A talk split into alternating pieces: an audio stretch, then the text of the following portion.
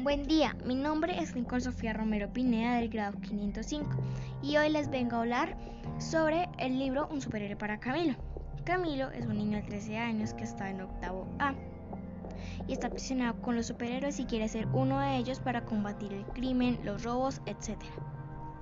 Sus papás se llaman Fanny y Octavio. Octavio es un hombre muy ocupado que entre más asciende en trabajos, más y más trabajo le dan y muchísimo menos tiempo tiene para su familia.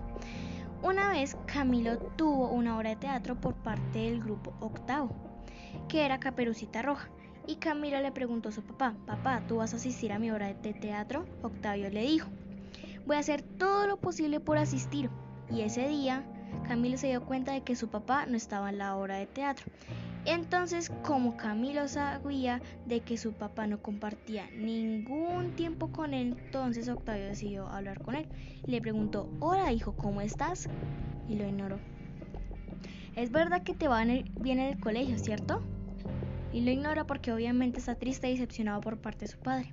Por otra parte, Fanny, su mamá, vive con la famosa depre, que si yo cometo o Camilo comete el mínimo error, ya lo regaña es como una tormenta en donde no tiene fin. A veces Fanny cambia de la noche a la mañana con la depre, o sea, pasaba a la felicidad, o sea, de la depre a la felicidad, y así se da sus mañas para contagiárselos.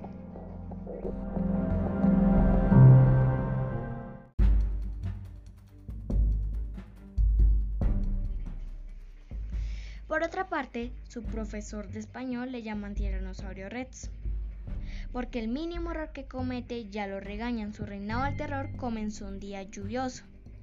Su primer víctima se llama Pedro. Lo que hace él es una evaluación oral, que le preguntan varias cosas que no tienen sentido y que no existen y caen en la trampa porque le dan muy poquito tiempo para responder y no pueden pues sacar buena nota con esa evaluación oral.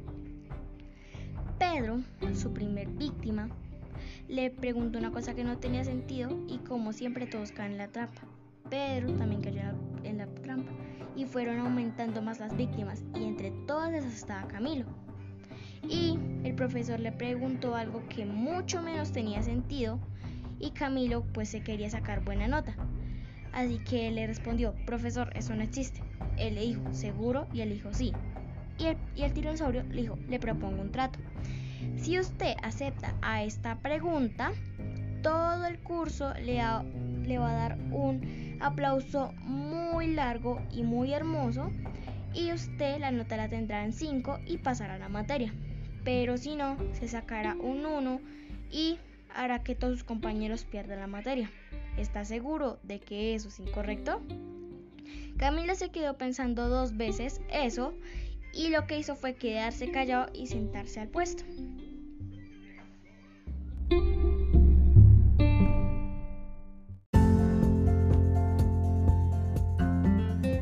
Por otra parte, Camilo, en el curso de él había un grupo llamado La Costa, que tenía dos participantes por el momento, llamado Pulpo, que sabía pelear con las manos y los pies, y era cinta verde en taekwondo.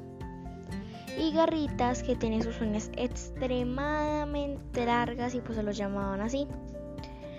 Un día, Carlitos, un compañero de clase Camilo que trae su, su mochila llena de dulces, chocolates, ponques, sándwiches de todo tipo de comida. Entonces, un día él se está comiendo un sándwich. Y vino la costa y dijo, oye Carlitos, por favor, danos tu sándwich. Entonces le dijo, eh, si quieren uno, cómprense en uno. Entonces la costra muy furiosa le tapó la boca y Carlitos muy asustado ya iba a pegar el grito. Entonces eh, le robaron el sándwich, lo amenazaron y Garrita sacó una cuchilla de sus medias que traía escondida y le dijo que ahora sí tenemos nuestro sándwich y se fueron. Entonces, desde ese día fueron aumentando más y más y más las víctimas. Entre esas estuvo el mejor amigo de Camilo, que sus rizos eran tan grandes que no traía nada de comer ni nada, pero sí el dinero. Y como no quería que se lo robaran, entonces se lo pusieron, pues él se lo pone ahí, pues para que no se lo roben. Un día la costra aumentó, es decir, se, le agregaron dos más, voz de Tarro y Diego. Y agregaron el, el mejor amigo de Camilo, Marco.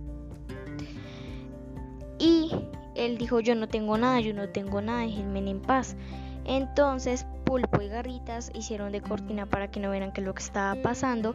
Y Voz de Tarro y Diego eh, lo estaban ahí como esculcándole a ver si tenía dinero o algo. Y, y, dijeron, está limpio, vamos. Y Garritas dijo, no lo vamos a dejar así, ¿o sí?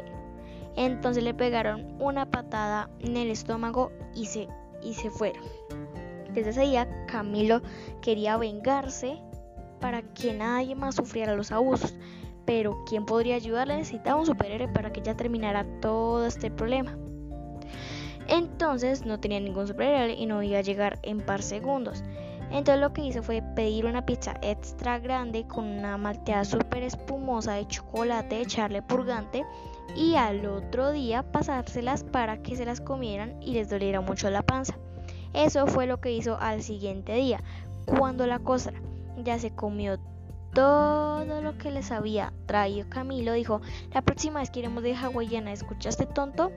Entonces Camilo respondió sí, y luego la costra y Camilo se fueron para el salón porque ya se había acabado el descanso. A la costra le comenzó a doler mucho la panza. Entonces le dijo, profe, podemos ir al baño, profe, podemos ir al baño. Y el profesor creyó que era una broma y no los dejó ir más. Entonces eh, la costra salió corriendo para el baño sin el permiso del profe. Camilo ya muy contento, ya cumplió su plan, pero tenía 48 horas para sobrevivir. Al otro día, cuando yo iba para el colegio, él deseaba que pasara algún desastre para que se salvara, pero no. Entonces, cuando ya estaba en el salón de clases, vio una nota que decía, la pizza y la maltea está súper deliciosa, pero llegó la cuenta. Te la pagaremos a puños y a patadas. Prepárate para el, el deshuesadero, la costra. Camilo muy alertado él ideó un plan que era decirle al profe de matemáticas que le oía mucho la cabeza y que tenía escalofríos para que se pudiera ir a la casa. Fue, le dijo y el profesor dijo, vamos primero a la enfermería para ver qué te dicen, a ver si te pueden ir. Entonces le hicieron el chequeo la enfermera y le dijo tómate esta pasta, al desayuno no, y te veremos mañana a ver cómo sigues. Camilo muy agradecido le dijo muchas gracias y se fue ya del colegio con mucha menos preocupación.